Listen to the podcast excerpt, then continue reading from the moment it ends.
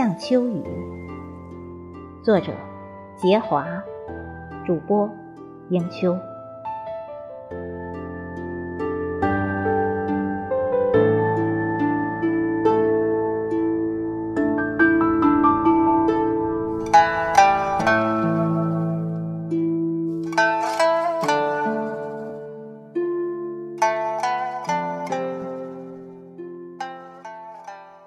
窗外，滴滴答答的雨声连接起了秋的凉爽。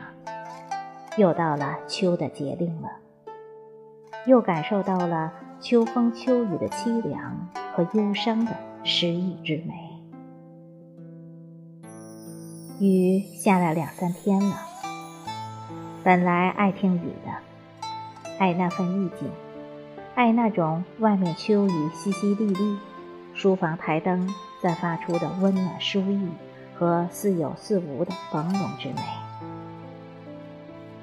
可是今年，因为没有了那种心情，更因为长期伏案写作、读书留下的病症，近两年来眼睛经常酸痛不适，便不像从前那样可以随心所欲由自己写写文章的奢想的做法了。所以。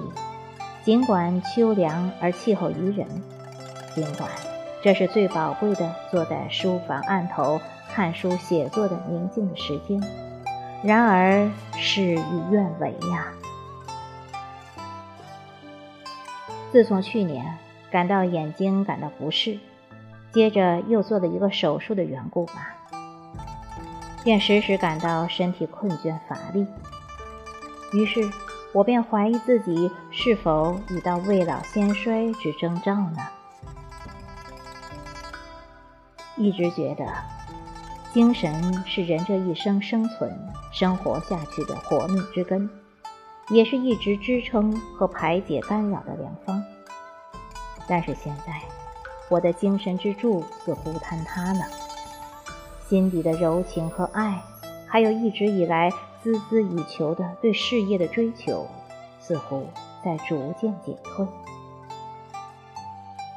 感情上，对远方的朋友，好像冷淡了两地的思念之情和互勉，没有了对人生有一个新起点的追求和奋斗。忽然觉得，人生真的是太枯燥了，生活、工作环境也不尽如人意。就说生活吧，也总不能停留在吃喝穿戴的基本点上啊。如果一个人没有了精神上的富裕和追求，没有了可以激活生命之树长青不衰的源泉，没有了文化娱乐和陶冶性情的环境要求，那么这样的人生还有什么意义呢？我也要叹息，好似将心间的不快吐出；还有像死水一潭的工作环境和恼人的复杂的人事关系，似乎也是不尽人意，令人绝望。而且，社会上和周围的可憎恶的陋习和坏风气，已经把一个个美丽的理想碾踏为粉机。纵然有多么美丽的理想追求，都无法实现，更不能将少女时代的憧憬化为现实。所有的心中的理想、美丽的画卷，以及想象中的人生目的，终不能实现。哎呀，何谈理想和奋斗目标？我觉得这个世界想要做点事，走正直之路。好难呐！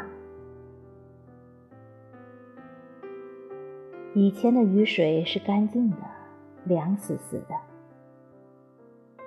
雨水积成的水滩，犹如自然界的河水般，很少很有污染，不含泥淖和杂物。可是现在不是了，现在的雨水下到水泥地板上，很快就被污物毁灭成肮脏的颜色。瞧着脏兮兮的地面，我便打消了雨中赏景的兴趣。街上黄昏中的雨声让人感觉到一袭惨愁，正是愁云淡淡雨潇潇，暮暮复朝朝了。我本是一个爱伤情的，如今独步于冷寂之地，那稀疏的行人更让人感觉秋的萧瑟。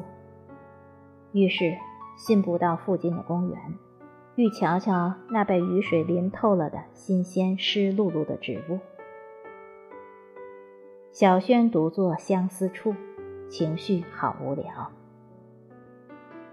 眼前，树丛萱草，几竿修竹。寥寥的雨打芭蕉声响，反而凄清无比。一阵秋风过来，倒让人暗自涕零了。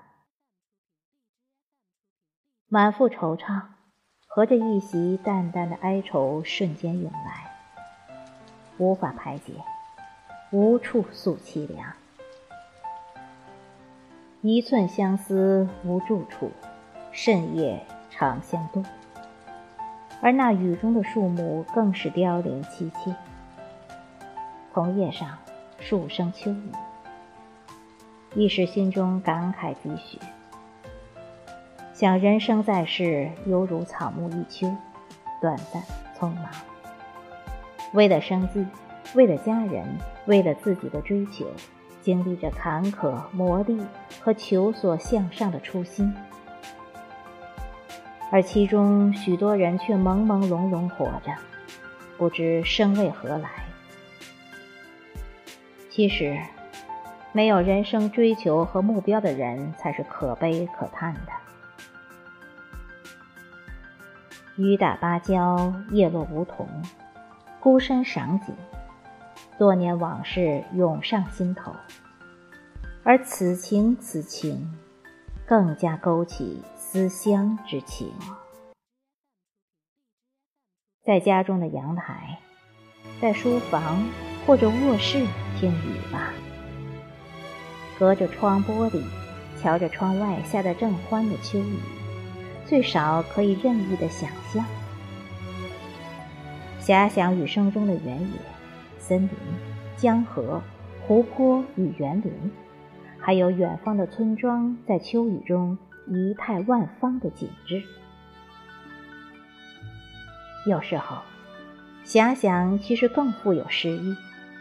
有了这样的心情，心里便感到一袭爽朗、清新、鲜活和快感，眼里便会现出新绿和鲜艳的美色，口鼻中似乎也嗅到了阵阵湿漉漉的清爽的无害空气。夜晚降临了，可是雨声依旧。街上车辆已经把不知道从什么地方带回来的泥泞甩给了城市的大街小巷，而大街小巷却被雨水冲刷干净了。我想，在这静静的月夜，大概可以睡一个好觉了。深夜里的雨则更加孤寂落寞。睡眠中，不管思绪是否愁绪万缕，是否惆怅和伤情，都已经不重要了。因为，雨声其实也是大自然的语言，你可以尽情的对它一诉衷肠，也和你交流，对你倾诉。或许，夜晚的雨更能开解你心中的忧郁。雨。还在下着，下着，不知疲倦，滴滴答答。我觉得他好像有一种落寞的情绪与惆怅，而这雨声便是他的心音流露宣泄。而我竟然在这游丝般的思想中进入梦境。